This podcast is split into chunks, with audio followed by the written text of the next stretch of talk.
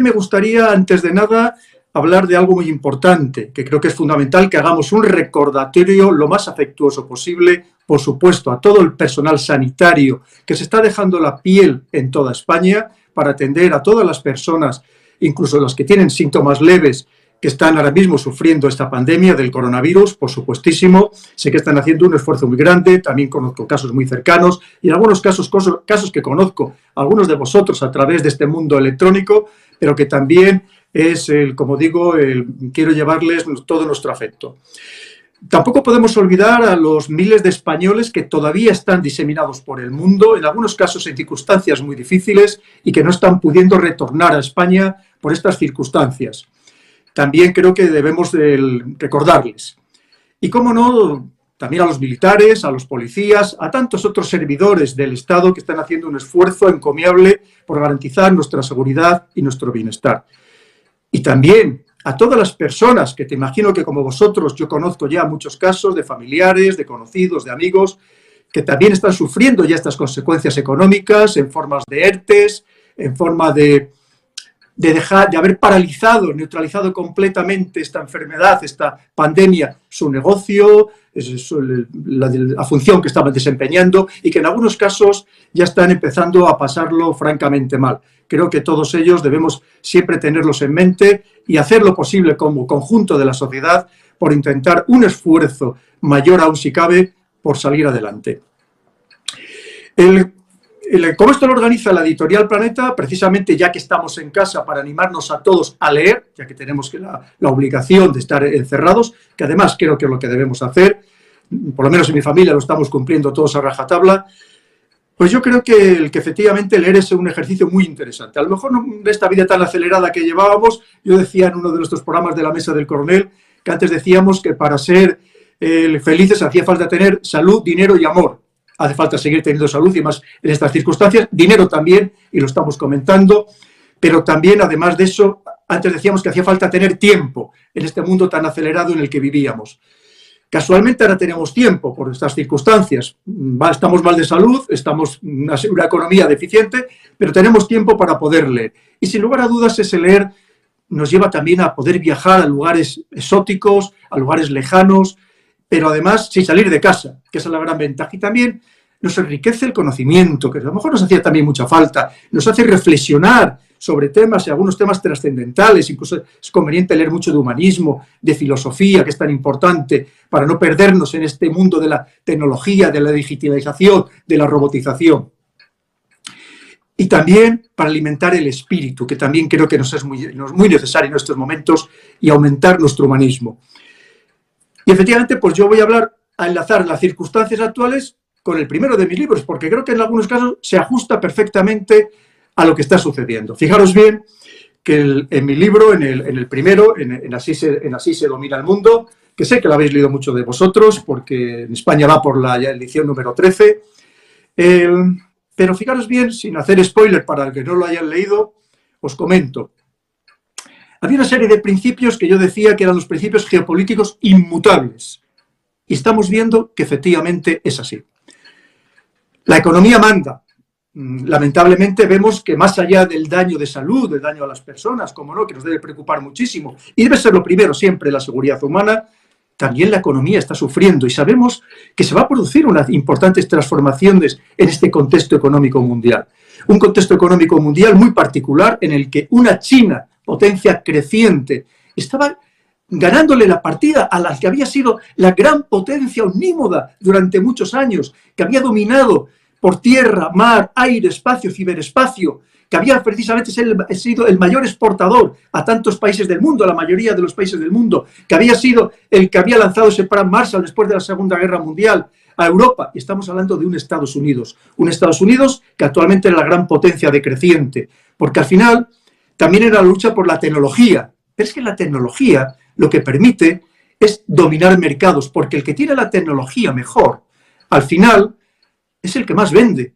Y si encima, como era el caso de China, podía no solamente vender tecnología ya punta, ya no vendía baratijas, vendía productos de alto valor añadido. Las baratijas, es más, incluso ya China no las fabricaba ni en su propio territorio, las fabricaba fuera, como podía ser en Vietnam o como podía ser en África, en Etiopía, por ejemplo. Pero lo que está claro es que al final quien tiene esa tecnología lo que hace es que la, su economía es mucho más solvente, va a generar mucho más dinero y al final la economía es lo que da el poder absoluto. Y aparte de la pelea que teníamos ya, ya antes de salir, surgir el coronavirus entre estas dos grandísimas potencias. Además, decíamos que en el mundo, efectivamente, a lo largo de la historia se ha demostrado que no hay aliados eternos, que solamente hay intereses permanentes. Y lo estamos viendo. Tenemos el ejemplo bien claro de Rusia. De repente está yendo a ayudar con medios militares, con un general experto en, armas biológicas, en todo el espectro biológico, en temas de NBQ, y que está yendo a ayudar a Italia. Algo que parecía impensable. ¿Cómo es posible que un país aliado de la OTAN, donde hay importantísimas bases de la OTAN, como es el caso de Nápoles, donde Estados Unidos tiene muchos intereses, y de repente está recibiendo una ayuda importante, más allá de la propagandística, que hablaremos de ella, está recibiendo una ayuda muy importante de Rusia. Pero si nos decían que era el gran enemigo, que para eso estaba la OTAN, que se seguía ampliando prácticamente todos los años la OTAN para seguir cercando a Rusia, que nos decían que en cualquier momento Rusia podía lanzar sus divisiones acorazadas para invadir Europa. Y de repente lo que la está invadiendo es con ayuda, es con ayuda. Es tremendo, ¿verdad? ¿Cómo está cambiando el mundo? Para que veamos que los intereses cambian rapidísimamente. Bueno, lo primero, dar las gracias a todas las personas que os, vais que os vais conectando. Luego, por supuesto, daré pie para que me preguntéis todo lo que queráis, más toda una lista de preguntas enorme que he tenido que resumir de todos vosotros que he recibido a través de Twitter, de Facebook, de LinkedIn. Tengo muchas, muchísimas aquí. Por supuesto, atenderé todo lo posible a todas vuestras cuestiones. Pero además seguimos. Por ejemplo, la Rusia, cuando decía yo las, las geoestrategias inmortales, en el libro Así se domina el mundo, claro, es que Rusia, entre otras cosas, lo que está haciendo es aplicar la estrategia del contracerco.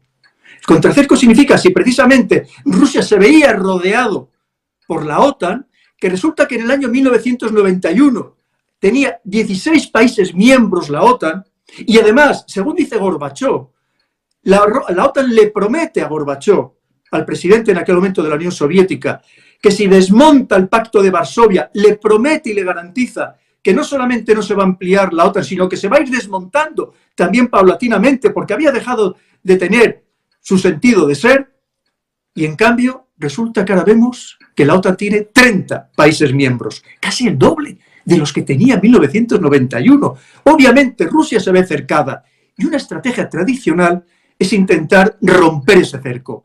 Y lo ha roto Rusia en Siria. Lo ha roto, lo ha roto Rusia en Italia. Es una manera de romper el contracerco, es el que se ve sometida por, por, por, la, por la OTAN. Otra de las estrategias, hablamos de la patada a la escalera. La patada a la escalera, ¿qué significaba? Que todos aquellos que han alcanzado la cima del poder, una vez que están en él, dan una patada a la, a la escalera por la que ellos mismos han subido precisamente para que nadie más trepe por ella y alcance su puesto de predominio. Y es lo que ha intentado, y seguro que va a seguir intentando Estados Unidos. No demos por vencido a Estados Unidos. Sería un gran error, sería un gran error. Y lo que hará es, es dar esa patada a la escalera para evitar que China, que estaba subiendo muy rápido, trepando rapidísimo, los peldaños de cuatro en cuatro, por esa escalera, deje de trepar por ella darle la patada y tirársela. Eso es lo que va a intentar. Recordar, no demos por vencido a Estados Unidos. Estados Unidos está en un punto de impas. Luego hablaremos con más detalle. Pero Estados Unidos tiene muchas armas, muchos todavía instrumentos a su disposición, muchos ases bajo la manga. Y seguro que en los próximos días, en las próximas semanas, en los próximos meses, iremos viendo cómo Estados Unidos jugará esas bazas. Hablamos también al final de lo mismo, otra de las geoestrategias inmortales. Quítate tú para ponerme yo, es lo que está diciendo China. Oye, Estados Unidos, tú que llevas mandando el mundo, especialmente a partir de 1991, cuando desaparece el otro gran rival que habías tenido una vez que finaliza la Segunda Guerra Mundial, la Unión Soviética. Claro, pero China dice, es el momento de tomarte el relevo, es el momento de que sea yo el que ocupe tu lugar. Una vez más, otra geoestrategia interna, eh, eterna, recordar, quítate tú para ponerme yo. Pero es que además hay otra muy interesante. que es debilita y empobrece a tu vecino. Podrías decirme ahora qué vecindad tienen China y Estados Unidos, China y la Unión Europea. Pues claro que la tenemos porque vivimos en un mundo globalizado. Por supuesto que tenemos ahora esa vecindad. Y por supuesto que en el mundo, al final, solamente puede mandar uno. Eso que no se nos olvide. Ha mandado Estados Unidos desde 1991, como digo, de manera absoluta, como probablemente no lo había hecho ningún imperio, si así podemos denominarlo, a lo largo de la historia. Jamás. Jamás. Pero claro, como digo, le ha salido un contrincante importante y mutuamente tienen que ver cómo se debilitan, porque como digo, solamente hay uno que puede mandar. Eso del multilateralismo, como decía Obama, vamos a repartir el poder entre todos, vamos a ser hermanos, no ha funcionado ni siquiera con Obama, ni siquiera con Obama, Obama evidentemente, que Estados Unidos, y solo tenemos que leer su estrategia de seguridad nacional, firmada por el señor Obama en febrero de 2015, y entender que efectivamente no estaban dispuestos en realidad a ceder absolutamente, absolutamente ningún, ningún poder. El poder no se comparte. Eso es una lección también histórica. El poder no se comparte nunca. Y luego hay otro tema muy interesante que estamos viviendo todos los días. Es el, miente que algo queda enlazado con la siguiente geoestrategia que es las armas de, de comunicación masiva. ¿Qué estamos viendo a diario? Propaganda, contrapropaganda, manipulación de los medios de comunicación. Ya no sabemos lo que es verdad y lo que es mentira. Obviamente, el mundo todavía occidental y especialmente Estados Unidos y algunos de sus aliados tratan de descalificar permanentemente a China, que es un país atrasado, que no respeta, no respeta las normas mínimas alimenticias ni las normas básicas de, higiene, el que es un país autoritario, dictatorial, que no se respetan los derechos humanos. Y vamos a seguir viendo, por supuesto, esta propaganda y muy, muy acuciada, muy agudizada en los próximos días. O lo, como dice el señor Trump, que no es el coronavirus, no, no, no. Estamos hablando del virus chino, que ha salido de, de esta China tan sumamente atrasada. Y mientras tanto, pues China evidentemente trata de hacer su contrapropaganda, y la hace bien, y lo que hace lo publicita y sabe moverlo muy bien en las redes sociales, a través, no sé cómo emplear los algoritmos, pero lo cierto es que funciona muy bien su propaganda, porque al final lo es. ¿O pensáis por un momento esto de que estén vehículos, camionetas, repartiendo mascarillas por toda España, ¿pensáis que esto de verdad es una acción individual? ¿Que esto no está orquestado? Claro que lo está. Nada es por casualidad en el mundo internacional, absolutamente nada. Por supuesto que está, que está totalmente condicionado. Y además estamos viendo mm, que allá aprovechando, pues también hay que meterse con Rusia. Habíamos recientemente un vídeo falso en el que parecía que Putin estaba diciendo que, el, esto había sido lo del coronavirus, un montaje de algunas potencias o de algunos poderes para diezmar a la población mundial. Sabéis que ese vídeo es falso. Ese vídeo era simplemente un homenaje al, día. Estábamos hablando de cuando ellos celebran su día patriótico, el día en que conmemoran la gran guerra patriótica, la Segunda Guerra Mundial, y era un discurso de homenaje a las Fuerzas Armadas. Y luego ya para ir terminando, para dar paso ya a vuestras preguntas, que es lo que más me interesa contestar, y no que yo os cuente aquí mi rollo, que ya sabéis que tengo mucho y puedo estar hablando una semana entera, porque son los temas que me apasionan, que llevo dedicados a ellos nada más que 30 años, con lo cual algo lo sé. El, Pensar una de, las cuestiones claves es, una vez más, los errores frecuentes que se han cometido y se siguen cometiendo en geopolítica. Veréis, ignorar la idiosincrasia de los pueblos. No somos todos iguales. Aquí, ¿cómo estamos reaccionando? De una forma. el mundo latino, como estamos viendo, Francia, España, Italia, estamos reaccionando de una forma. Damos una prioridad absoluta como no, a las personas, a su salud, incluso más allá de la economía. También se están tomando medidas en el plano económico, pero estamos primando la salud de las personas. Mientras que, por otro lado, estamos viendo que hay otros países que están actuando en otro sentido, que están dando prioridad a la economía. No digo que no estén abandonando las personas, ni muchísimo menos, pero que están dando prioridad a la economía. Cada país es diferente. Y cuando hablamos de un sistema autoritario, como es el caso de China, es que no basta solamente con conocer que existe ese autoritarismo, que claramente es, es lo que es el país políticamente. Pero además hay que conocer la idiosincrasia de los chinos, es decir, un pueblo se somete con facilidad, o digamos con mayor facilidad, al poder establecido, que no tiene inconveniente en aceptar incluso, digamos, el, recorte de, libertades, que a lo mejor aquí nos chocaría muchísimo, de algunas libertades, de la manera que hacemos en otros países que tenemos unos principios y valores democráticos diferentes y que además queremos que se nos siga respetando como tal. Pero fijaros bien, en el libro, en el libro ponía algo muy importante, clave, clave, entre esos errores que se cometen siempre a lo largo de la historia por nuestros gobernantes. No estar preparado para esperar lo inesperado. No estar preparado para esperar lo inesperado. Qué duro, ¿verdad? ¿Qué nos ha pasado? Porque ahora decimos, es que China a lo mejor como es un país autoritario, pues igual nos estaba engañando. Es que los demás gobiernos occidentales, de las democracias liberales, han demostrado una mayor preparación. Es que no hemos tomado, en general, sin citar a ningún país, no se han tomado medidas tarde y con tintes políticos, condicionadas por las políticas, no condicionadas por cuestiones científicas, por cuestiones sanitarias. Yo creo que es muy importante esto, ¿verdad? Siempre hay que estar preparado para lo inesperado. Y en cierto modo es un poco, que también hablaremos con más detalle, lo que ahora dice Holanda y dice Alemania. Ojo, es que nosotros, estos países europeos del centro de Europa, hemos sido las hormigas. Y hay países europeos que han seguido haciendo la cigarra a pesar de que les hemos ido avisando durante mucho tiempo.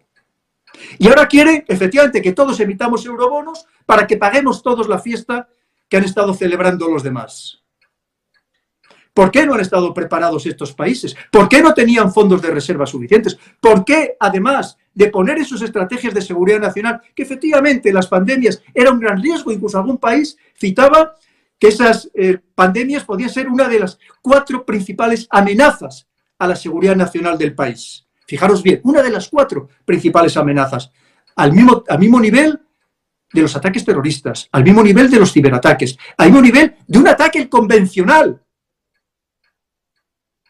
Y de repente, ¿por qué no se han tomado medidas? Porque además de ponerlo sobre los papeles, que está muy bien, claro, papel aguanta todo, como solemos decir, ¿por qué no se, esas, no se implementaron medidas de verdad necesarias para prever lo que podía pasar? Claro, y otros países que a lo mejor dicen, ¿por qué tengo yo que pagar la factura de estos países caraduras, vamos a poner entre comillas, que ellos no se han preocupado de esperar lo inesperado. Muy importante. Y ya totalmente termino con, ya con parte del, libro, porque tenía que hablar del libro, porque lo que quiero es que leamos todos en este periodo, que además creo que de verdad que es muy necesario, porque recordad lo que siempre decía en mi programa de la mesa del coronel, decía cuando acababa, por favor, nunca dejéis que nadie piense por vosotros, que nadie piense por ustedes, como decía yo. Y es que es la realidad. Y para eso hace falta leer mucho, hace falta documentarnos mucho, de fuentes muy diversas, que no la que nos quieran imponer esas líneas de pensamiento, que también lo ponía como una de las estrategias eternas.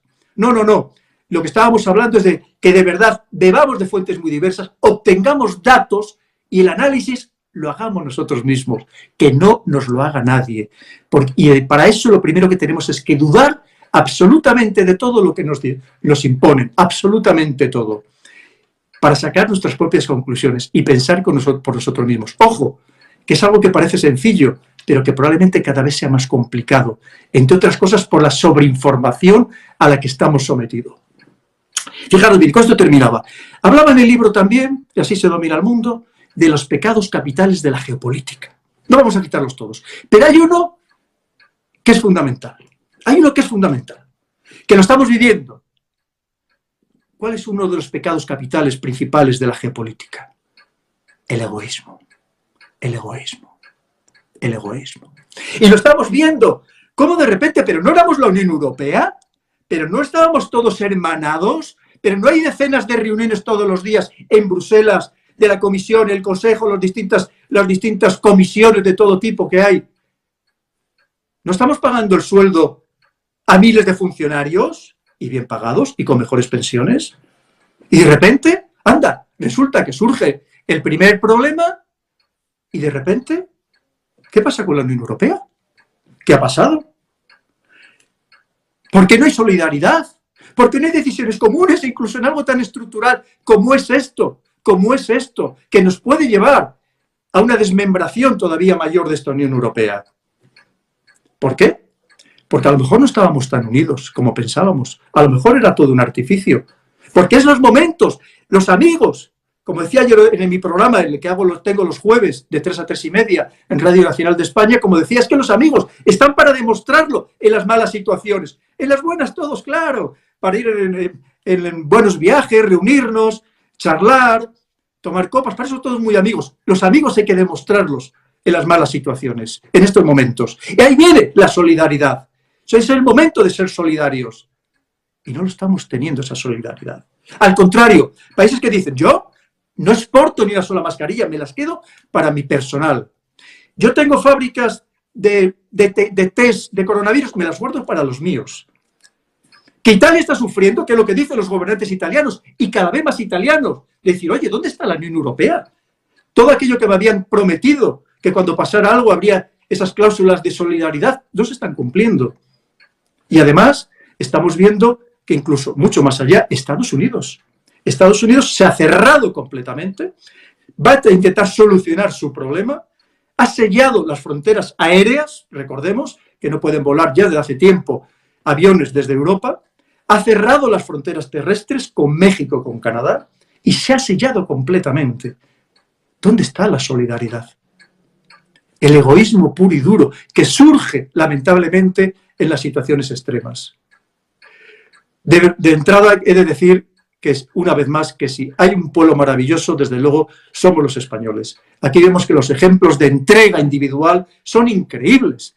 Este personal sanitario, personal médico, personal de enfermería, que están durmiendo fuera de sus casas, durmiendo pocas horas para volver otra vez inmediatamente a ayudar a otras personas que están sufriendo la enfermedad y que no están viendo ni siquiera a sus familias, entregándolo todo. Ese es el ejemplo que tenemos, que estamos dando a España de solidaridad, como pueblo, que como pueblo somos verdaderamente excepcional, que no nos quepa ninguna duda y que por supuesto, por supuestísimo, que saldremos adelante, como hemos salido de otras circunstancias, porque somos un pueblo con una capacidad de resiliencia, de resistencia y recuperación impresionante. Y lo hemos demostrado con muchas fatalidades que hemos sufrido a lo largo de la historia. Solamente necesitamos un buen pastor que nos guíe. E incluso hay veces que hasta sin pastores sabemos salir adelante, porque no somos tan ovejas como algunos quieren hacernos creer, ni muchísimo menos. Fijaros bien, lo primero me gustaría saludar a todas las personas, nuestros hermanos de Iberoamérica, que también algunos están empezando a sufrir fuertemente esta pandemia del coronavirus y que incluso ya están sufriendo también algunas de sus consecuencias laterales, que son la bajada de los precios del petróleo, que están haciendo muchísimo daño a países muy queridos por nosotros, como puede ser Ecuador, Colombia, Venezuela, en menor medida México, el Argentina. Y quiero saludar a muchos que me dijeron que se iban a conectar y que estoy viendo que efectivamente ya están conectados, y muy especialmente a alguien que conozco personalmente, un buen amigo, que es el coronel Luis Avilleira del Ejército de Uruguay, que actualmente es el coronel director de la escuela, quiero decirlo bien, de comando y de Estado Mayor de su ejército, del Ejército de Uruguay.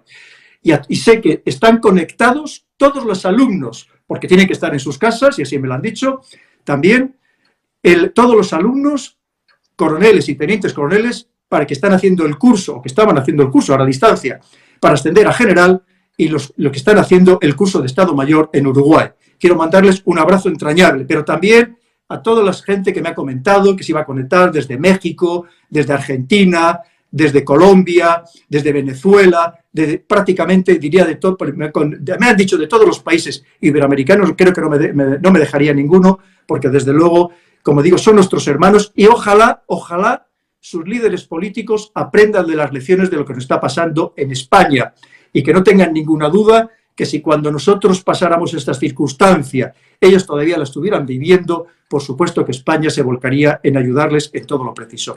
He de decir que la mayoría de los gobiernos iberoamericanos han reaccionado muy bien y con rapidez. Y he de decir, más rápido y mejor que muchos países europeos. Y debemos decirlo. Es verdad que ellos no tiene nuestro sistema sanitario en general, no tiene, por ejemplo, la capacidad de articular o de trabajar con su moneda, con su política fiscal, están, como digo, sufriendo las características, los eh, eh, efectos terribles de este coronavirus, de la bajada de los precios de petróleo, como ya he comentado, no solamente eso, sino de que China, por ejemplo, les está comprando mucho menos recursos naturales, comenzando por la soja, que se estaba llevando de Brasil o de Argentina, o del cobre que se estaba llevando de Chile, con lo cual quiere decir que están sufriendo no solamente en el ámbito de los hidrocarburos, sino también en una bajada de las exportaciones de otros, productos que para algunos países son claves, como he comentado, el caso de, de Chile con el cobre, que hay una ley del cobre de la cual se nutre ni más ni menos que todo el presupuesto de las Fuerzas Armadas. Estamos hablando que ya no depende de ser una democracia, de ser un sistema autoritario, ni muchísimo menos. Además, hay que tener, también hay que considerar que muchas veces es más la idiosincrasia del pueblo, si está acostumbrado a someterse o no someterse a las decisiones de los gobiernos, decisiones extremas, también para salir adelante. Y también, no solamente eso, hay que tener en cuenta que se sea lo que se sea, hay que tener capacidades, hay que tener medios, hay que tener una planificación, hay que tener una estructura por muy autoritario que se sea, si no tienes todas estas condicionantes, evidentemente no vas a poder superar una pandemia de esta naturaleza. Y además, tener eh, gobernantes inteligentes y capaces, que piensen de verdad en su pueblo y no en sus propios intereses políticos, personales y de partido, y que no retrasen ninguna medida que sea necesario implementar siguiendo los consejos de los expertos que todos los países tienen que todos los países tienen, y si no, se puede recurrir a expertos internacionales que también los hay. ¿Saldrá Italia de la Unión Europea? Hoy por hoy es impensable. Otra cosa es que esto nos lleve a que cada vez haya en Europa esta circunstancia, la falta de acción rápida y eficaz de la Unión Europea nos lleve, nos lleve a que haya cada vez más euroscépticos en Europa. Que ya lo sabía, Encuestas realizadas a principios de este año demostraban que en algunos países el número de euroscépticos superaba el 60%. El 60%. Y evidentemente esto, imaginaros lo que va a significar para Italia, un país que en cierto modo se ha sentido abandonado, que así lo han dicho sus gobernantes. Por supuesto que va a crecer el euroscepticismo.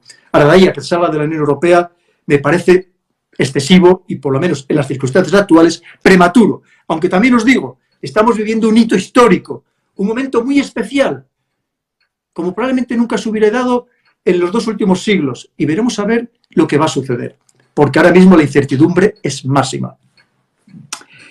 Luego me preguntaban también que si actualmente hay una carrera entre las grandes potencias, y no tan grandes, por ver quién va a tener una, una vacuna y un tratamiento eficaz, sin lugar a dudas. No solamente por los beneficios económicos que le va a reportar a la persona, que tenga esos, esa vacuna y ese tratamiento eficaz.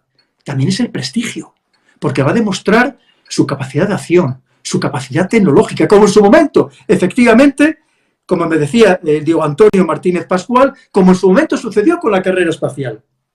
¿Había necesidad de llegar a la Luna? Pues no precisamente, pero aquello era demostrar la capacidad el pulmón financiero, el pulmón económico y el pulmón tecnológico de un país. Y por eso estaban en la carrera Estados Unidos y la Unión Soviética en aquel momento. Hay otra cuestión muy delicada que me pregunta Pablo Castiñeiras, que si en este momento se está acelerando el modelo de renta básica universal. Este es un tema, como digo, muy delicado. No es fácil tratarlo a ligera y menos en un minuto. Hay que pensar que estamos hablando de de algo que afecta a todos los ciudadanos, pero en todos los órdenes.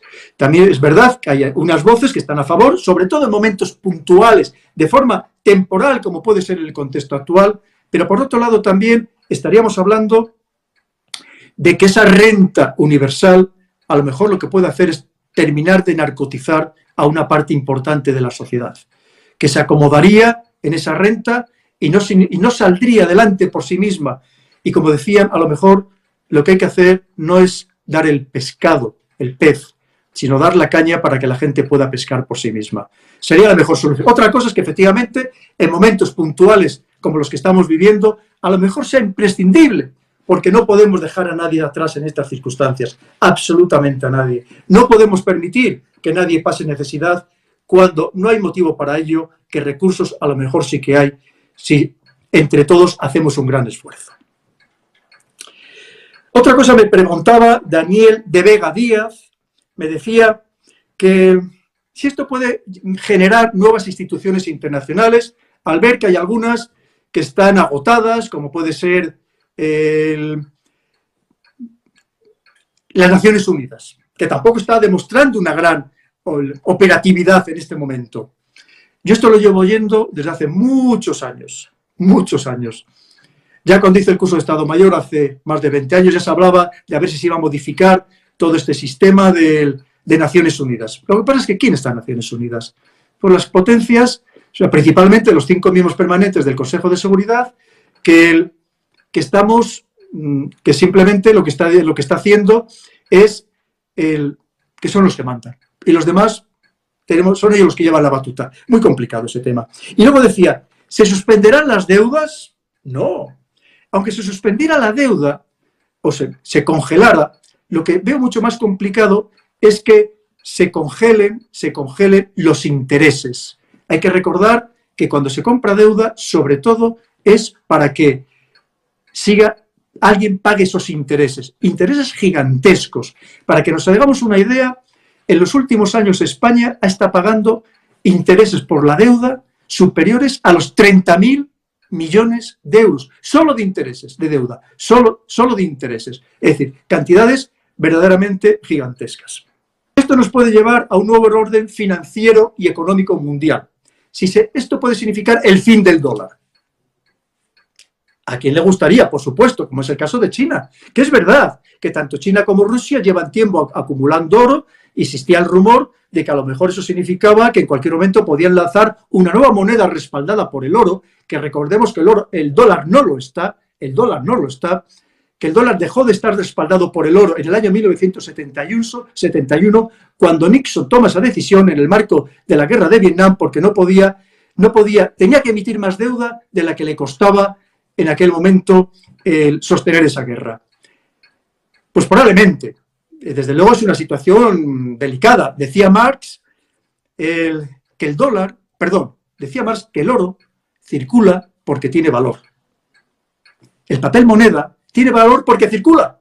El problema es si dejara de circular. Lo que pasa es que Estados Unidos ha sido muy hábil y ha entretejido una trama económica mundial que en cierto modo hace que esté, esté, sustentada por el dólar. Muchas monedas del mundo siguen estando, teniendo esa dependencia del dólar. Muchos países, como es el caso, por ejemplo, de China, que se estima que puede tener unos 4 billones de los de millones de millones de dólares en sus reservas, además de una parte importante también de los fondos del, de los fondos del Tesoro estadounidense. Como digo, ha, ha tejido una trama en la que todos dependemos o nos ha hecho depender del dólar. Hoy por hoy es muy difícil que fracase, pero no olvidemos que en su momento la libra estaba en la misma situación, que pensaba todo el mundo que iba a ser la moneda eterna, y la libra desapareció como moneda universal o como principal moneda y fue sustituida por el dólar. ¿Puede ser el dólar sustituido por otra moneda? Pues quién sabe. Como digo, en este momento además todo se está acelerando, que es una de, además de las características de nuestro tiempo, todo se está acelerando de tal forma que es imposible saber exactamente lo que puede pasar. Por cierto, agradecer, yo no, esto de los corazones ya me han dicho que es que, está gustando un poco lo que estoy diciendo, agradezco muchísimo todos los corazones que permanentemente me estáis lanzando. Os lo agradezco de corazón, basta la valga la redundancia. hay una pregunta muy interesante que es si, será, si sería el momento de que la Unión Europea, de una vez por todas, pregunta que me hace Rafael Hernández, de una vez por todas, la Unión Europea tuviera una política fiscal homogénea. Por supuesto, pero no es el momento. Es que tenía que haber sido ayer. Y ayer es la tarde, tenía que haber sido antes de ayer. Por supuestísimo. ¿Cómo podemos permitir los europeos que, aunque nos cuenten otra fábula, cómo podemos permitir que dentro de la propia Unión Europea haya países que eufemísticamente son llamados de baja fiscalidad? Donde está Amazon, donde está Netflix, donde están multinacionales que prácticamente no pagan impuestos, que están jugando con los intereses del conjunto de los ciudadanos españoles. Y estamos hablando de países importantes, no solamente de Luxemburgo, de Malta, estamos hablando de Irlanda, estamos hablando de Holanda. ¿Cómo podemos permitirlo? Por supuesto Teníamos que haberlo hecho tarde, pero ojalá esto también sirva para que de una vez por todas exista esa armonización fiscal en la Unión Europea. Me pregunta también el Javier Ruano que cómo ve el futuro de la Unión Europea, que si esto puede significar una pérdida de influencia. Ya hemos comentado, la Unión Europea, desde luego, de momento no está dando la talla, no lo sé si más adelante la dará, de momento no está dando la talla. Y ya estábamos yendo precisamente hacia, hacia esa irrelevancia geopolítica. Probablemente esto lo que va a hacer es que todavía nuestra irrelevancia sea mucho mayor. Como digo, quedan muchas piezas por mover en este tablero, no podemos decirlo con ciencia, a ciencia cierta, pero lo cierto es que de momento la situación que se percibe en la Unión Europea no es especialmente eh, de, tener un futuro bollante.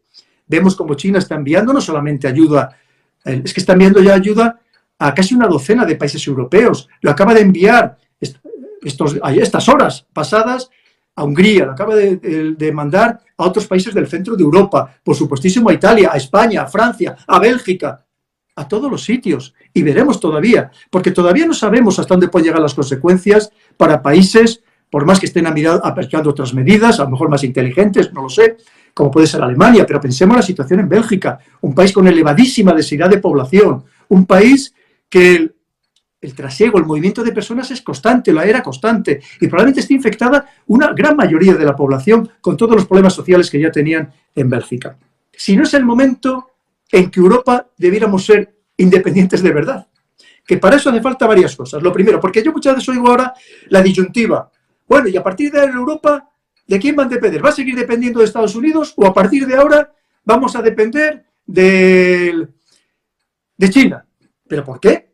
Ni de uno ni de otro. Pero es que toda una Europa, 500 millones de habitantes, con lo que hemos significado, con la, la tecnología que tenemos, la que no hemos vendido, claro, pero ¿cómo vamos a depender de nadie? Por supuestísimo que podíamos hacer un esfuerzo mucho mayor todavía por ser alguien. Entre otras cosas, a lo mejor es que esos errores que hemos cometido en esta globalización salvaje que hemos sufrido, de esa deslocalización, a lo mejor es que es el momento de volver a tener fábricas aquí.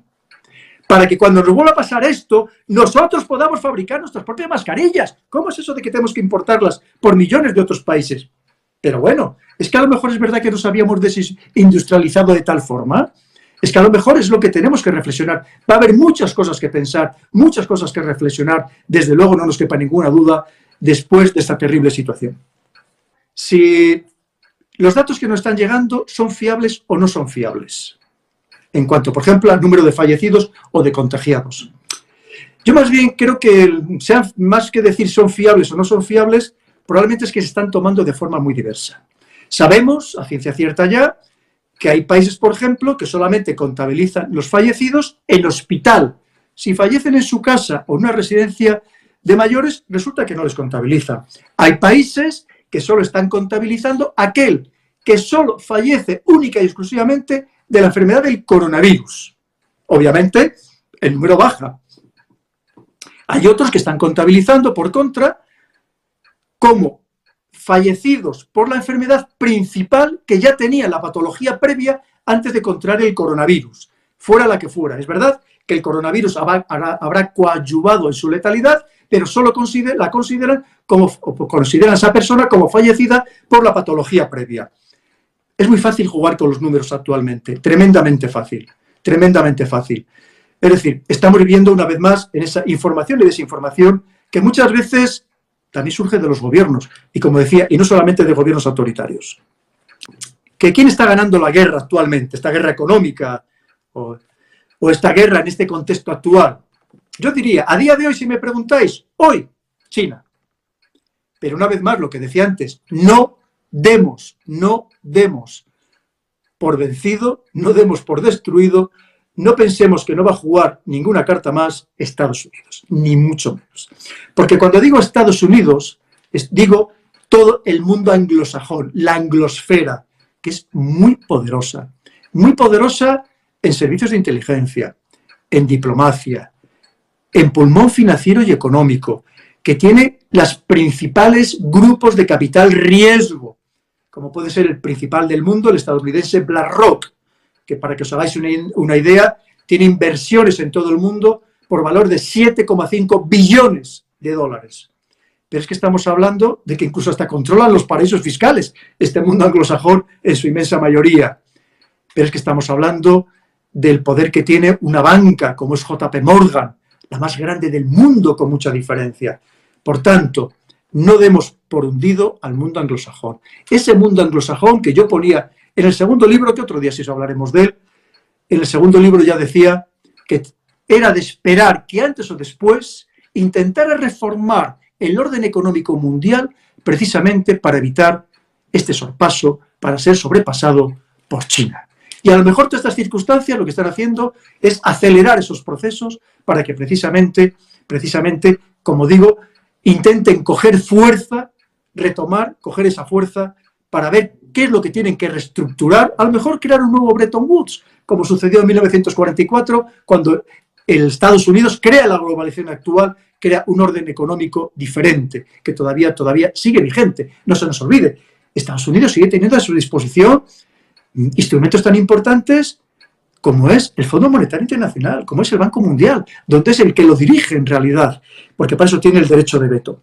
Que si ya podemos considerar a esta China como la gran potencia que va a tomar las decisiones a partir de ahora. Como os digo, seamos prudentes, no pensemos que esto ya lo ha ganado completamente China. Es verdad que China va a saber jugar muy bien sus bazas en África, en Iberoamérica, fijaros, pensemos, ojalá no pase, pero pensemos que esta pandemia se, termine por expandir, como nos ha pasado en, Europa, por África, que tenemos muy pocos datos, evidentemente, lamentablemente, su situación no es la que, la que disfrutamos nosotros, que somos países privilegiados en el contexto mundial, pero pensemos lo que significa que también se expanda por toda Iberoamérica. Una Iberoamérica que va a estar muy necesitada de ayudas de todo tipo y que a lo mejor China puede intentar precisamente todavía tener mayor presencia, mayor influencia.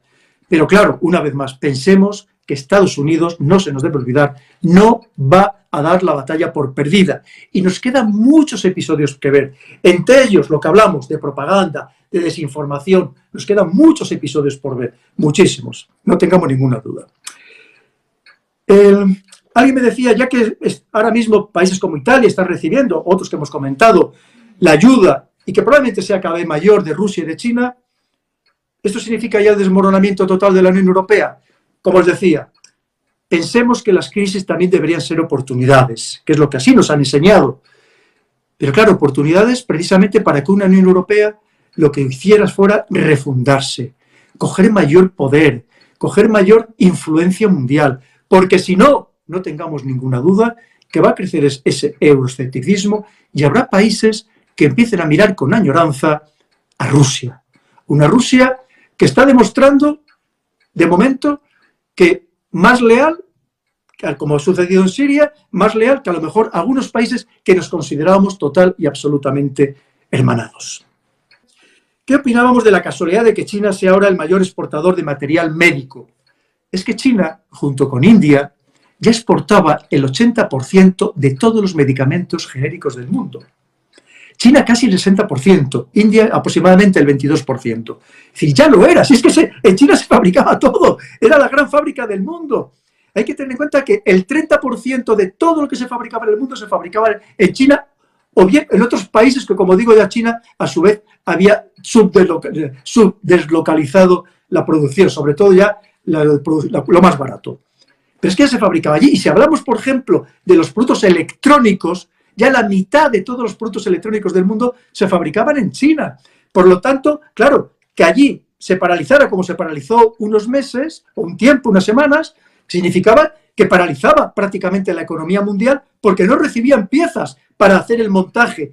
Es que si hablamos de, por ejemplo, este mundo electrificado, prácticamente todas las piezas de todos los patinetes, bicicletas, motocicletas y acá se está de los coches también se fabricaban en China, donde fabricaban el 70% de todas las baterías eléctricas del mundo. Claro que nos afectaba. ¿Que esto le va a significar a China coger un impulso tremendo? Probablemente no. ¿Por qué? Pensar que a China obviamente también necesita vender, no solamente fabricar. Y si los compradores que éramos nosotros vamos a estar sufriendo las consecuencias del coronavirus, eso significa que China también va a ingresar menos dinero y que la producción no va a ser la misma. Al final también nos afecta a todos. Por lo tanto, China intentará seguir abriendo mercados, seguir manteniendo los mercados que ya tenía e intentar que no estemos especialmente destruidos. que de ahí viene parte de la ayuda que recibimos, no por otra cosa, porque si nos destruimos completamente, evidentemente ellos a quién, a quién se lo van a vender. la deuda es muy interesante. Fijaros bien, la, Comisión Europea decía que para que un país se considerara estable no podía tener una deuda externa superior al 60%. Hace tiempo que la hemos superado. La media ya casi era del 85% en el conjunto de los países de la Unión Europea. Y algunos, España o Italia, lo superábamos holgadamente. Una deuda que se había incrementado desde el año 2008 en casi un 70% en el ámbito planetario y en el caso concreto de España habíamos pasado de ese año 2008 de tener un 35% de la, deuda, de la deuda externa con respecto al Producto Interior Bruto a pasar al 100%.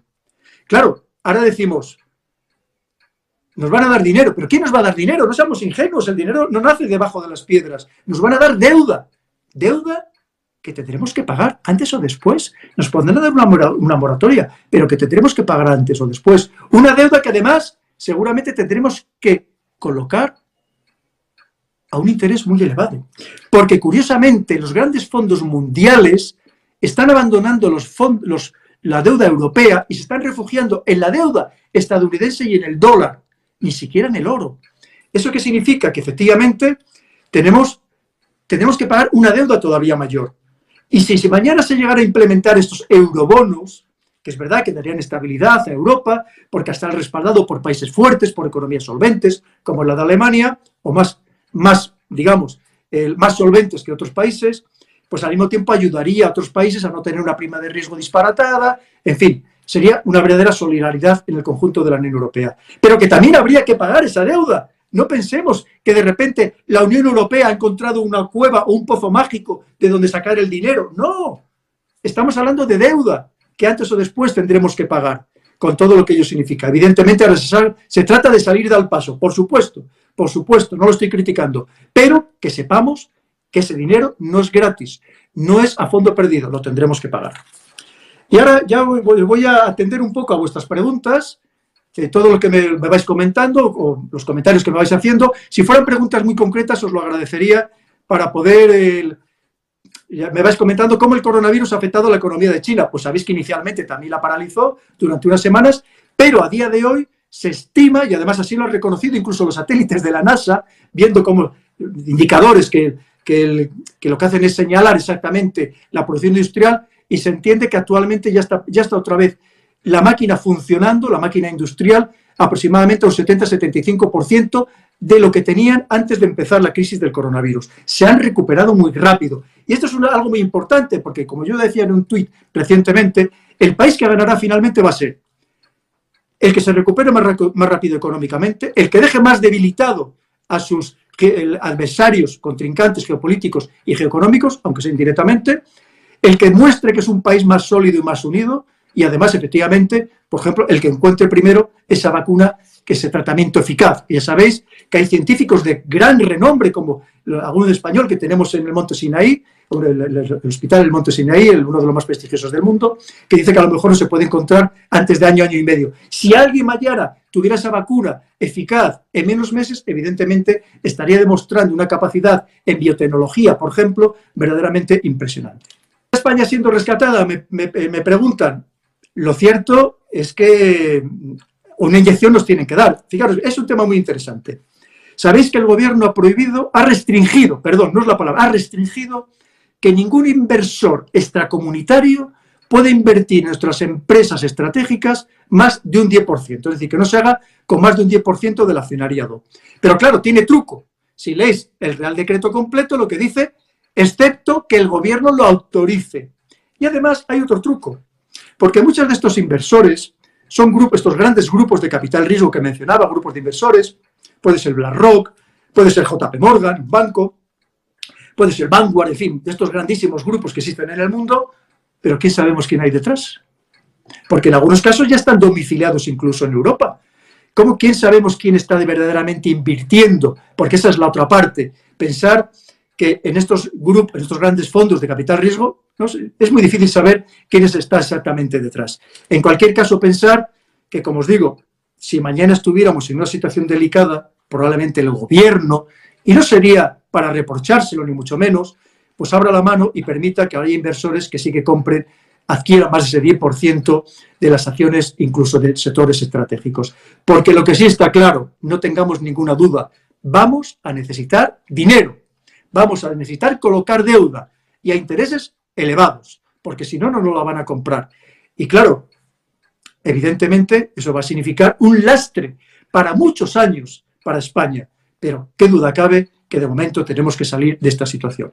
Es muy fácil criticar al gobierno, ¿cómo no? El gobierno siempre lo hace mal, esté en quien esté en el poder. Pero, ¿qué haríamos cualquiera de nosotros si estuviéramos en él? Una de las preguntas que me decía otra persona, que ahora mismo no recuerdo el nombre, me preguntaba, ¿y qué hubiera hecho usted si hubiera sido actualmente el director de Seguridad Nacional? El, ¿Habría tenido margen de maniobra? ¿Le habrían hecho caso? Tenéis que pensar que ese departamento, lo mismo que que el CNI, la inteligencia, son instrumentos en manos de los políticos. Tú puedes asesorar, pero la decisión final, ¿quién la toma? El mando político, el cargo político de turno, que ha sido elegido democráticamente por el conjunto de los ciudadanos, o que ha llegado al poder mediante instrumentos democráticos. Pero claro, evidentemente, ¿te harían caso? Por lo justo. Y luego también hay que pensar que cuando se está en el gobierno efectivamente hay muchas limitaciones. Es muy fácil hablar aquí, como estoy hablando con vosotros, pero cuando se está en el gobierno hay muchas limitaciones, hay muchas... El mundo internacional también te lleva por una deuda, por una deuda muy concreta. Por eso quiero decir, que, o sea, por una línea muy concreta, es que estaba leyendo aquí lo de la deuda y ya me he liado, por una línea muy concreta y hay veces que es muy difícil salir de ella.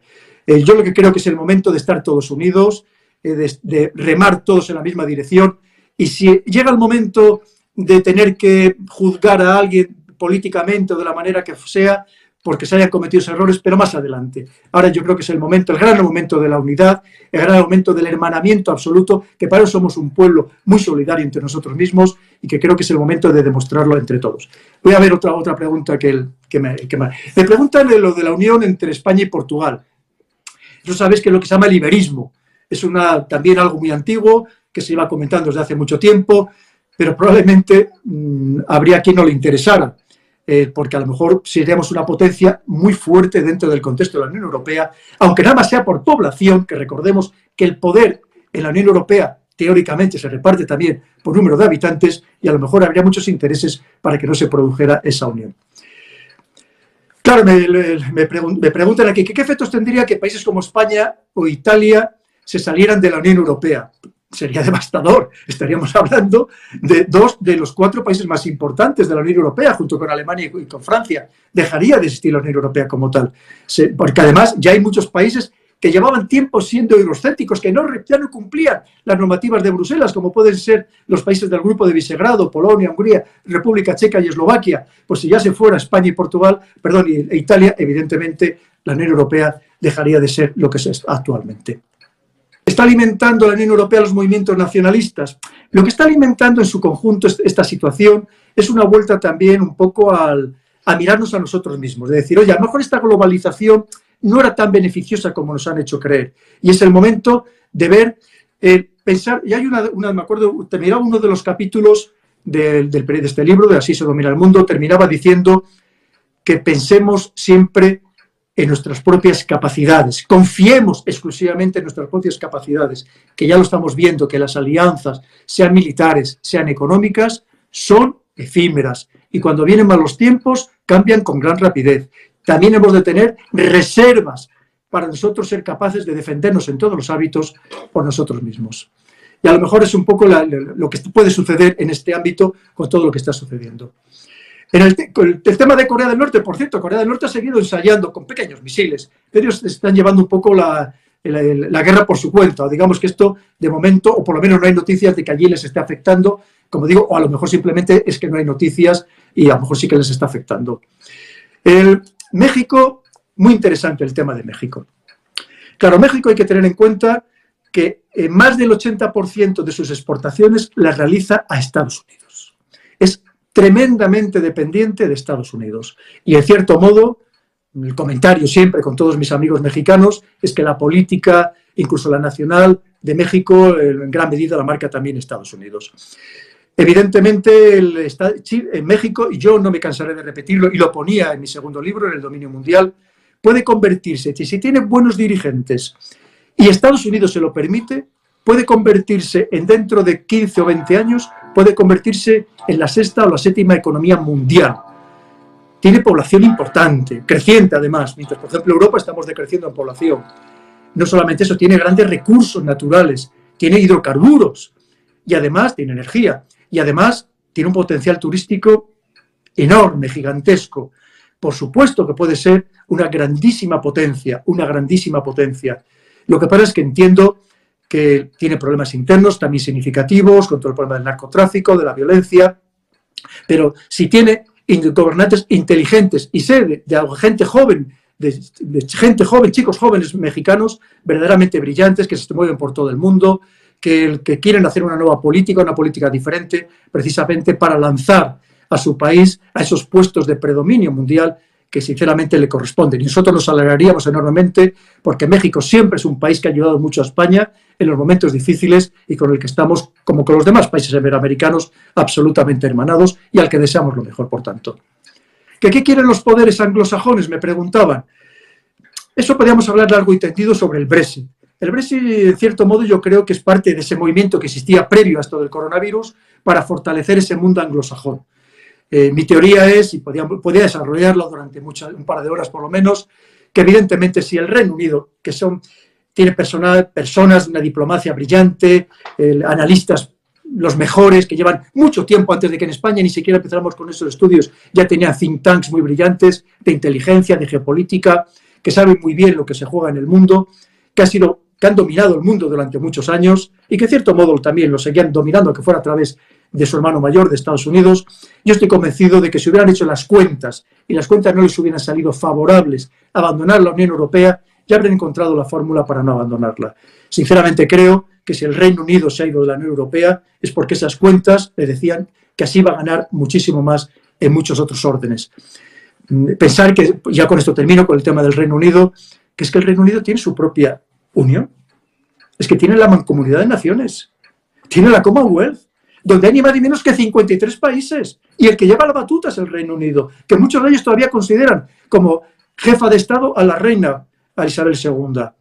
Pero no solamente eso, pensar que estamos hablando que esos 53 países significan 2.100 millones de habitantes. 2.100 millones de habitantes. Pensar la fortaleza que todavía, el poder que todavía tiene el Reino Unido en sus manos. La quinta economía mundial irá la segunda de la Unión Europea con capacidad nuclear. En fin, es una es un gran país, es una gran potencia y que desde luego, si como digo, si se ha ido la Unión Europea, no se ha ido pensando que va a perder, ni muchísimo menos. Y si mañana empezara a perder, no os preocupéis que volvería a llamar a las puertas de la Unión Europea y que de hecho la Unión Europea le ha dicho que se las dejaba abiertas para cuando quisiera volver. Me dice alguien aquí que la Commonwealth son pobres, pero ojo, no confundáis por favor potencia con potencial. Muchos de estos países de la Commonwealth tiene un potencial en recursos naturales enorme. Y es más, hay países que ahora pertenecen a la Commonwealth que ni siquiera eran de la anglosfera, que ni siquiera habían sido pertenecidos a ese mundo anglosajón, como puede ser el caso de Mozambique o de Ruanda. Quiere decir que sí que hay países que han visto ventaja en unirse a esta Commonwealth. De ciberataques los estamos sufriendo, no solamente en España, estamos, están produciendo muchos ciberataques y ojo, muy principalmente al sector sanitario, a los hospitales, a los, ministerios de sanidad, porque saben que es ahora mismo nuestro breaking point, es nuestro punto débil, nuestro talón de Aquiles. Y además, por todo lo que significa obtener datos de ese ámbito sanitario, que son los datos probablemente más sensibles que puedan tener las personas y que, por cierto, vale mucho dinero y valdrá mucho más en el futuro. Claro, evidentemente se están sufriendo ciberataques y además también aprovechando que en muchos casos las personas no pueden ir a trabajar físicamente a sus puestos, están trabajando a distancia y a lo mejor no, pueden tomar las mismas medidas de prevención que lo harían en situaciones normales. El tema del 5G. Efectivamente parece que ya se nos ha olvidado la cuestión del 5G y es muy interesante. El 5G va a ser absolutamente imprescindible para este nuevo mundo, este Internet de las cosas, donde todo va a estar controlado por Internet, desde lo más banal, el aspirador, el lavavajillas, el frigorífico o los coches, evidentemente. Para tener coches autónomos tenemos que tener un sistema que sea un sistema constante y de calidad. No podemos ir por la carretera y decir, ahora me funciona, ahora no me funciona porque ya nos hemos salido de la misma. Y para eso el 5G era imprescindible. ¿Qué sucede? Que China de momento era el más avanzado. Pero además ya no solamente el más avanzado, sino que además lo podía vender, implantar mucho más barato que sus competidores. Porque no hay otras empresas desarrollando el 5G, claro que las hay, empezando por Ericsson, por ejemplo, la europea.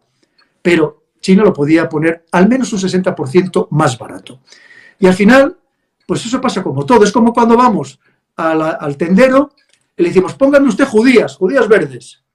Y te dice, ¿qué las quieres? ¿Nacionales a 7 euros o las, eh, los marroquíes a 3 euros? Pues deberíamos decir todos, las españolas, porque tenemos que apoyar a nuestro campo, porque si no el campo desaparece. Pero a lo mejor no todo el mundo está dispuesto a ello. No todo el mundo está dispuesto o puede pagar esos 7 euros por esas judías. Y esto pasa exactamente igual con el 5G. Y estaríamos todos dispuestos a pagar un 60 o un 70% más de sobreprecio, de sobreprecio para implantar un sistema europeo. Pues lo dudo, sinceramente. Y menos en la situación en la que vamos a quedar. Por eso, como digo, pues es una pelea que estaba, que no se nos debe olvidar, que va a seguir estando ahí y que también es parte de esa pelea dentro de un ámbito tecnológico mucho más amplio que estaban llevando a cabo y que va a ir a más entre China y Estados Unidos, por supuestísimo. Me preguntan si la posibilidad de haber revueltas en España y en Europa en general. Yo llevaba tiempo hablando, y habréis leído en, alguna, en, algún, en algún periódico nacional, en alguna entrevista, que yo decía que Europa estaba abocada a una revolución si no se tomaban medidas sociales y económicas que garantizaran el bienestar para la inmensísima mayoría de la población, por no decir para todos. Y fijaros bien, en este momento probablemente sea mucho más importante que nunca el hacer ese esfuerzo solidario entre todas las sociedades. ¿Por qué? Yo ponía los casos muy claros de una juventud, que es el caso seguro que de muchos de los que ahora mismo me estáis viendo y me estáis oyendo, de una juventud bien formada, hipertitulada, que ha hecho un gran esfuerzo por formarse y que de repente aquello que le habían dicho sus padres de que si se esforzaba, trabajaba, estudiaba muchísimo, iba a ser alguien, una persona importante y tener una, una situación bollante el día de mañana, de repente se encontraba que a lo mejor no podía ser ni siquiera clase media como habían sido sus padres y sus abuelos. Se encontraba que estaba ganando un sueldo, en algunos casos tremendamente justo, que no le daba para vivir salvo que le ayudaran sus familiares, sus padres y sus abuelos, y que además en muchos casos estaba ganando la mitad de lo que estaba ganando su abuelo la pensión de su abuelo si su abuelo tenía la pensión máxima. Una situación terrible, sobre todo para los jóvenes, y además con pocas posibilidades de que aquello fuera a mejorar. Y en muchos casos, además, con empleos discontinuos que ni siquiera les garantizaban para el día de mañana una pensión. Eso evidentemente, y teníamos que fijarnos en lo que había sucedido ya en esas revueltas árabes, para mí mal llamadas primaveras árabes, que fueron originadas precisamente por esa juventud, una juventud tremendamente frustrada. Y por tanto, a lo mejor esto nos debe servir para reconsiderar ese mundo capitalista en el que estábamos, ese materialismo absolutamente desaforado, en ese egoísmo también en muchos casos, para decir, ojo, a lo mejor es el momento de buscar una sociedad mucho más justa, mucho más justa donde podamos dar a todas las personas unas expectativas de futuro lo mejor posibles, tanto para ellos como para sus hijos. Creo que es muy, muy, muy, muy importante. Y efectivamente, como alguien me comenta aquí, Oscar Carreres, que me dice que el miliurismo en realidad es una esclavitud camuflada, y no es mentira, y no es mentira. Y yo creo que debemos superar precisamente ese tipo, ese tipo de situaciones. Alguien me pregunta por Israel y su tecnología, su inteligencia de las mejores del mundo. Actualmente las mejores tecnologías, los países más tecnológicamente desarrollados del mundo, son los cinco miembros permanentes del Consejo de Seguridad, una vez más, China, Rusia, Estados Unidos, Francia y Reino Unido, pero también Israel. Israel es una grandísima potencia tecnológica. En el ámbito de los drones prácticamente los han desarrollado todos ellos, o han sido los pioneros. Si hablamos del tema ciber, ¿cómo no? Por supuesto. Y qué duda cabe que la inteligencia, tanto su inteligencia interior, el SIMBET, como la inteligencia exterior, el Mossad, es una inteligencia realmente brillante, brillante y que además actúan con una libertad que probablemente no pueden actuar otros servicios de inteligencia de países también democráticos. Alguien me dice que el Huawei es, controlado por el, el, gobierno chino. Claro, si nosotros habláramos con los altos mandos, los altos directivos de Huawei, nos dirían que no, pero es muy difícil pensar que no lo sea teniendo en cuenta las características de China. Pensar que allí o las empresas o son estatales o están muy relacionadas con el Estado. Pero que además tampoco nos debe asombrar, porque ¿es que acaso no existe una relación muy directa entre las empresas estadounidenses del mundo ciber y sus servicios de inteligencia? Por supuesto que sí, por supuesto que sí. Y lo estamos viendo. Con lo cual, si esto sucede en un país teóricamente más abierto, una democracia, pues imaginémonos lo que, lo que puede ser, evidentemente, en una China un país mucho más autoritario. Mi opinión personal es que sí que existe relación, pero como cualquier otra, otra empresa, y más una empresa de esta naturaleza tan sumamente potente como es Huawei, Huawei, pero puede ser también Xiaomi, pensemos que más de un tercio de todas las compañías telefónicas del mundo ya utilizan todos los hardware Huawei. Es decir, estamos hablando cuadros de mandos, antenas, cableados. Es una empresa potentísima que hace 6, 7 años vendía apenas 20 millones de teléfonos en el mundo. El año pasado vendió 270 millones de teléfonos. ¿Eso evidentemente no lo va a aprovechar el gobierno chino? Pues claro que sí. Lo que es verdad es que lo que dice Estados Unidos es que todos estos sistemas, China lo que puede hacer es dejar puertas abiertas para que sus servicios de inteligencia obtengan información. Yo os pregunto, ¿es que Estados Unidos ha hecho algo diferente durante tantos años? Si alguien quiere tener un poco más de información, que lea mi segundo libro, El dominio mundial, que lo explico con pelos y señales, con datos absolutamente objetivos. Por supuesto que sí, claro, cómo no. Si me dice alguien aquí que los primeros routers en España eran de marca Huawei. Claro que sí. El, el, coronavirus en África. A mí esto me preocupa muchísimo, pero sobre todo me preocupa mucho por los africanos, evidentemente, por su seguridad, por su seguridad, por su salud. Pensar que en África mueren cientos de miles de personas, millones de personas todos los años de enfermedades que nosotros tenemos superadas en Europa. Solamente para que os hagáis una idea de, diarrea, de enfermedades diarreicas, mueren cientos de miles de personas.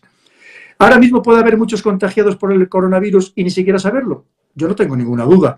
Pensar que en muchos casos no tienen capacidad para hacerle los tests. En muchos casos, cuando esa persona vaya que diga, no, yo es que tengo un poco de tos seca, tengo un poco de fiebre, se me ha subido la fiebre dos décimas, y vaya a un hospital precario en una aldea remota y el, sanitario que hay allí le diga, ¿tú estás viendo los que tienes aquí al lado? Ese vomitando sangre, ese con el estómago abierto, el otro que ha tenido un accidente y no, y no le podemos ni siquiera amputar un brazo o una pierna. Es decir, ¿Cómo le van a atender? Probablemente, como digo, lamentablemente ni siquiera podemos saber la entidad de lo que eso significa para los países africanos. Pero una vez más, que eso puede ser aprovechado en caso de que se expanda la enfermedad, que ojalá no es así, que bastante tiene ya África con otras enfermedades, como puede ser la malaria, la tuberculosis o el SIDA, como para que le surja ahora mismo una expansión importante del coronavirus, pero que, como digo, eso podría ser aprovechado por China para intentar todavía penetrar con mucha más fuerza en este campo, sobre todo si Estados Unidos sigue ausente de estos escenarios durante un cierto tiempo. Alguien me pregunta el papel que juega Canarias eh, con respecto a África. Un papel muy importante, está muy cerquita, muy cerquita de África, nuestros territorios eh, canarios.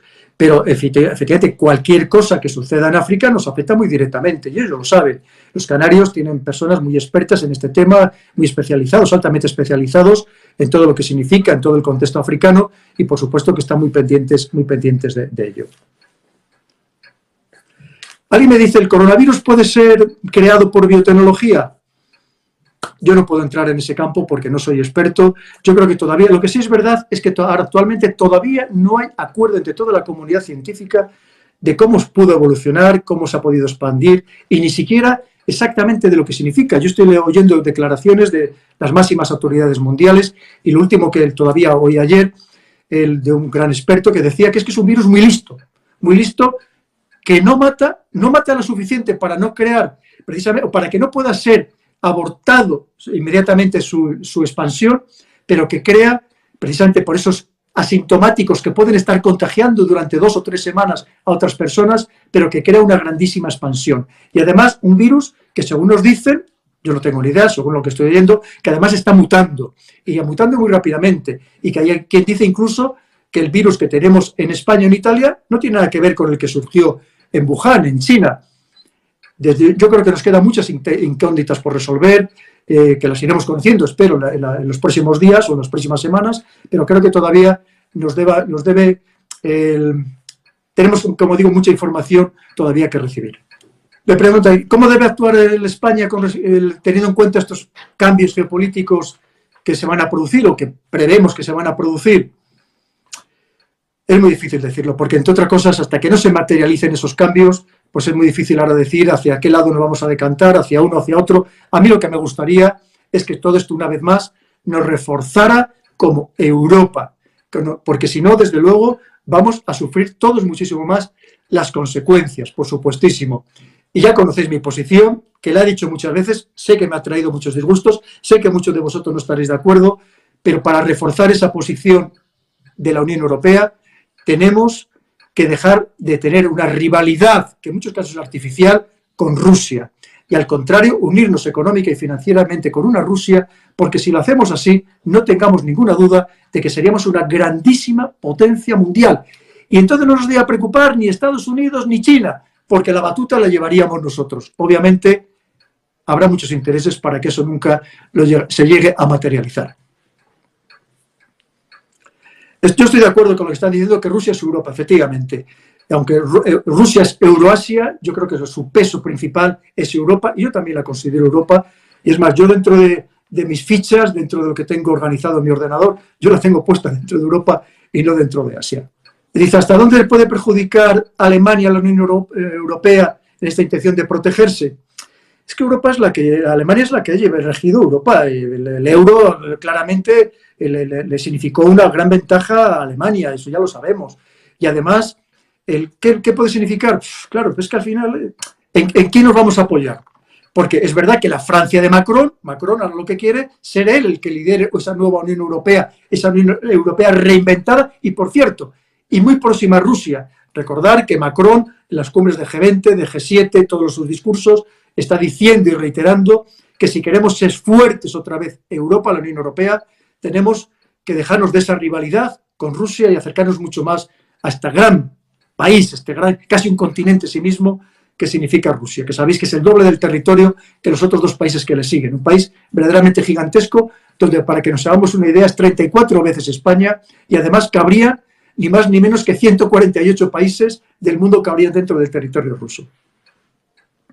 Alguien me dice, ¿y los países del norte como Suecia, Noruega viven más a su bola? Pues sí, Noruega eh, pensar que es el, mayor fondo soberano del mundo. Hay quien cree que puede ser Arabia Saudí o Emiratos Árabes Unidos. No, no, es ni más, o Dubái, no, no, es Noruega el mayor fondo soberano del mundo, con una población pequeñita de cinco, más de poco más de 5 millones de habitantes, y evidentemente Noruega, que ni siquiera estaba en la Unión Europea, pues claro que va a su bola, por supuestísimo. Y por cierto, también aprovechando a través de su, de su gran fondo para estar comprando eh, acciones en el, multinacionales estratégicas. Si hablamos del caso de Repsol, eh, si mal no recuerdo, es el 1, 2, 3, el cuarto accionista de Repsol.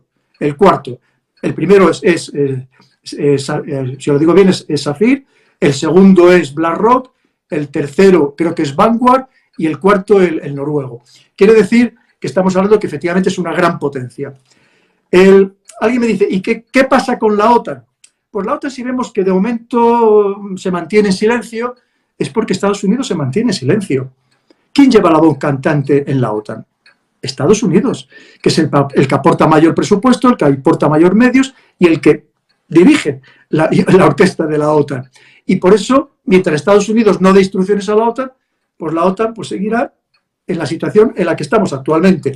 Porque, entre otras cosas, hay países importantes, pensemos en el caso de Turquía, que para qué vamos a hablar, casi ya mm, desgajada de la OTAN por tantas decisiones que está tomando tan sumamente extrañas, vamos a dejarlo ahí, pero tenemos el caso de Italia o otros países que ahora mismo no sabríamos exactamente ni en qué situación reaccionarían ante una decisión de lanzar una operación de cualquier tipo dentro del ámbito de la OTAN. La línea aquí que los, alemanes no tragan a los rusos.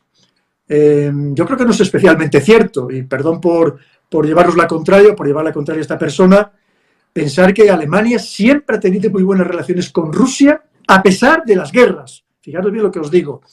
De hecho, sabéis que fue el que mandó a Lenin en un tren especial, lo mandó en el, contexto de la Primera Guerra Mundial a, la Unión Soviética, a la Rusia, para que creara la revolución. Y no solamente eso, pensar que hoy en día Alemania se beneficia de todo el gas ruso de forma unilateral y sin obedecer las sanciones que el conjunto de la Unión Europea tiene impuestas a Rusia, obteniendo ese gas a través del, Nord Stream 1 del recientemente abierto Nord Stream 2, es decir, un gas que va directamente a través del Mar del Norte por un, gasoducto marítimo que va desde directamente del territorio ruso hacia, hasta territorio alemán, que ya no pasa ni por Bielorrusia ni por Ucrania, que va directamente a territorio alemán. Por supuesto que tiene unas grandes relaciones Alemania con Rusia, grandísimas, grandísimas. Y es más, Trump muchas veces o Mike Pompeo han acusado a la señora Merkel poco menos que de traidora en el ámbito de la OTAN, por precisamente están haciendo negocios en el ámbito de los hidrocarburos con, con Alemania, perdón, con Rusia, por supuesto que tiene grandes intereses. Me preguntan eh, que si creo que puede haber otra ola de refugiados hacia Europa. No es que lo crea, es que estoy seguro que las va a haber. Aunque nada más sea por el crecimiento de población que tiene África. Pensar que África duplica la población cada 20 años y en la mayoría de los casos no tienen capacidad para dar un nivel de vida ni parecido al que podemos tener en Europa. Hay que tener en cuenta que hay países de África donde su renta per cápita es 20 veces inferior a la renta per cápita, que tenemos de media en Europa. ¿A dónde van a ir? Sino, por supuesto, como haríamos cualquiera de nosotros, aquellos lugares donde nos pueden ofrecer una vida mejor. Nos van a dar, entendemos que vamos, vamos a poder vivir mejor y dar una vida mejor para nosotros y para nuestros hijos. Y si a todo eso le unimos todos los problemas del, asociados al cambio climático, que parece que se nos han olvidado, evidentemente, pues todavía va a ser un a coadyuvar a que exista todavía mayores movimientos migratorios, especialmente en África, donde habrá tierras, tierras que se vayan desertificando. Y si eso ya lo unimos, que ojalá no, no sea así, que se extiende el coronavirus, el COVID-19 por África, obviamente, pues como haríamos cualquiera de nosotros, iríamos a aquellos sitios donde al menos tenemos algunas, alguna posibilidad de curación. Los movimientos migratorios van a ir a muchísimo más. Eso tenemos que tenerlo en cuenta y, por tanto, debe ser una cuestión trascendental que debe ser exactamente igual abordada de forma estratégica y de forma despolitizada y desideologizada porque estamos hablando de seres humanos. Me pregunta alguien, ¿Argentina podría ser, volver a ser una potencia? Es que tendría que serlo. Es que Argentina tendría que ser una gran potencia por territorio, por recursos, tanto alimenticios como los precisos para la industria. Estamos hablando de energía. Es que Argentina tenía que ser. Lo que llama la atención es que Argentina no sea una gran potencia y que permanentemente esté sujeta a los vaivenes del mundo, a los vaivenes de la economía mundial y que no sea capaz de levantar cabeza. Eso es lo que llama la atención. Es más poderosamente. Y por supuesto, ojalá lo sea, porque también Argentina es un país que siempre nos ha querido muchísimo a España y a la que nosotros tenemos también que devolverle el cariño y por supuesto que se lo devolvemos siempre. ¿Posibilidad de que estalle un conflicto bélico? Mira, yo no quiero ser el pájaro de mal agüero, pero yo llevo diciendo que esto es algo a lo que casi estamos abocados antes o después. Si nos fijamos en los datos históricos, eh, los ejemplos históricos, podemos citar una docena de ellos, pero podríamos empezar la guerra del Peloponeso, las guerras púnicas, hasta, hasta la situación de Japón antes de la Segunda Guerra Mundial, todo al final ha sido muy similar. De una potencia que existía, una potencia económica, industrial, en todos los órdenes militar, y de repente otra potencia que empieza solamente en el ámbito económico, a serlo en el ámbito económico, pero que termina siendo también un gran rival militar. ¿Cómo han terminado todas? Pues con un enfrentamiento convencional de alta intensidad. Hoy en día es, más complejo por el tema del armamento nuclear, sí y no. Es verdad que la guerra ya estaba servida, se estaba haciendo actualmente como se hace la guerra a través de instrumentos económicos, se hace la guerra a través del ciberespacio, entre otras cosas por esta propaganda y esta manipulación política que al final nos afecta a todo, eh, manipulación mediática que nos afecta a todos los ciudadanos, pero también hay que tener en cuenta que el arma nuclear se pueden emplear armas nucleares tácticas, no tienen por qué ser estratégicas de destrucción mundial. Y hay quien cree que, por ejemplo, ya se puede a lo mejor haber experimentado de muy baja potencia en algún conflicto, como puede ser el caso de Yemen. Quiere decir que a mí no me extrañaría que antes o después hubiera algún conato, cuando menos, de enfrentamiento militar convencional y se daría entre quién? Entre la potencia decreciente, que la historia también nos demuestra que son las más peligrosas se convierten en las más peligrosas y entre las potencias o las potencias crecientes. En este caso, pensemos en China y a lo mejor en algún aliado que pudiera llegar a tener. Yo lo único que espero es que no nos afecte a los demás, que no nos lleven a ninguna guerra, que no tenemos ninguna necesidad de ella, que el que se quiera pelear, que se pelee en el Océano Pacífico o bien que vaya a Marte o a cualquier otro planeta, pero que por favor nos dejen a los demás en paz, que a pesar de todo somos unos privilegiados pensando cómo se vive en otras partes del mundo. Guerra por los recursos naturales, siempre la ha habido, siempre la sigue habiendo. Yo doy un curso por internet de geopolítica de los recursos naturales, donde hablamos con profusión de este tema y, por supuesto, los recursos naturales son esenciales. Otra cosa es que esos recursos naturales vayan cambiando con el paso del tiempo. Hay unos que son más, tienen mayor continuidad, como puede ser el caso, por ejemplo, de los recursos alimenticios, pero hay otros recursos que los precisos para la industria que van cambiando, como digo, en su momento pues el caucho natural, actualmente pues ha sido los hidrocarburos hasta ahora, mañana, como también alguien me preguntaba, pues efectivamente lo va a ser todo aquello necesario para ese mundo electrificado al que nos están llevando, que va a ser pues el coltán, el litio, el cobalto, eh, las tierras raras, pues en fin, va cambiando, pero que la, la pelea por los recursos naturales siempre, entre otras cosas, porque o bien son recursos escasos, o bien son recursos que cuesta mucho extraerlos o en condiciones penosas. Y que muchas veces los países más avanzados, los países más avanzados, lo que hacemos es, para nosotros respetar los derechos laborales de nuestra propia gente, que me parece divino, por supuesto, lo que hay que hacer, lo que hacemos es, los extraemos de otros sitios donde no respetan esos derechos laborales, como lamentablemente pasa con nuestros, los productos agrícolas que antes comentaba, que en una falsa protección de nuestra gente, lo que hacemos es comprarlos en otros lugares donde no se respetan los derechos laborales de la misma forma y de esa forma y de esa manera lo que estamos haciendo es debilitarnos a la larga nosotros mismos.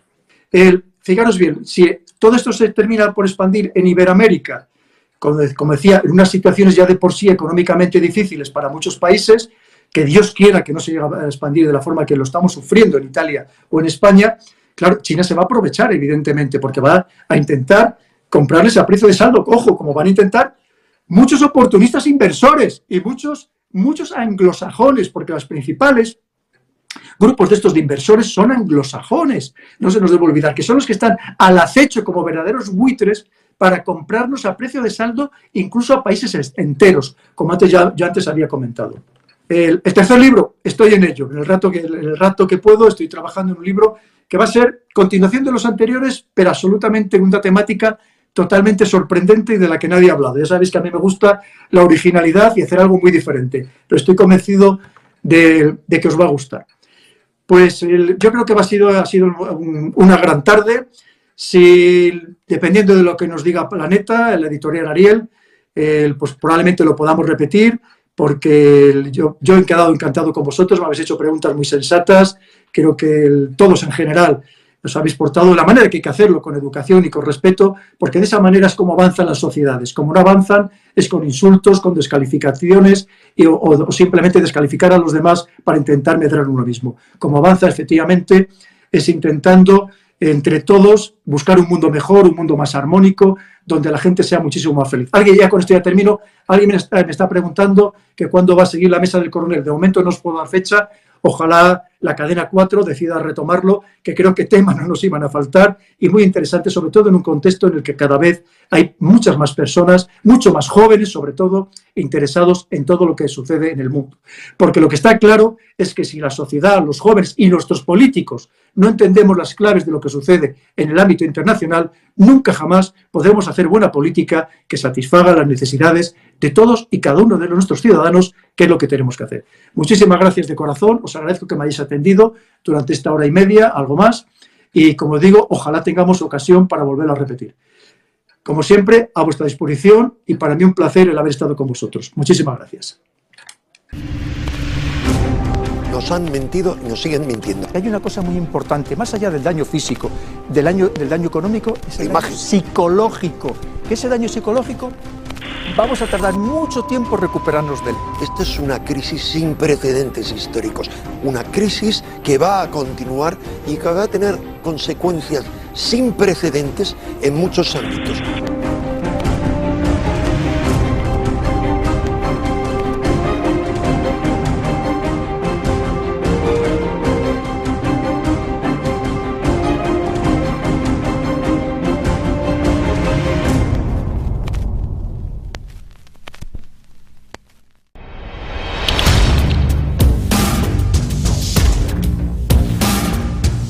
Nos dicen que es una epidemia que comenzó en China, en Wuhan, en diciembre. Empecemos por desmontar ese mito.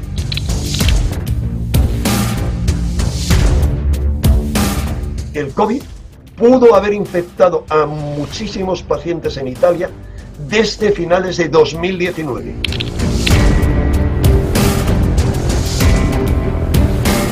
No tomado medidas, no se han preocupado, han desoído, no han abierto la mente, que es mi lema permanente, no han escuchado las opiniones.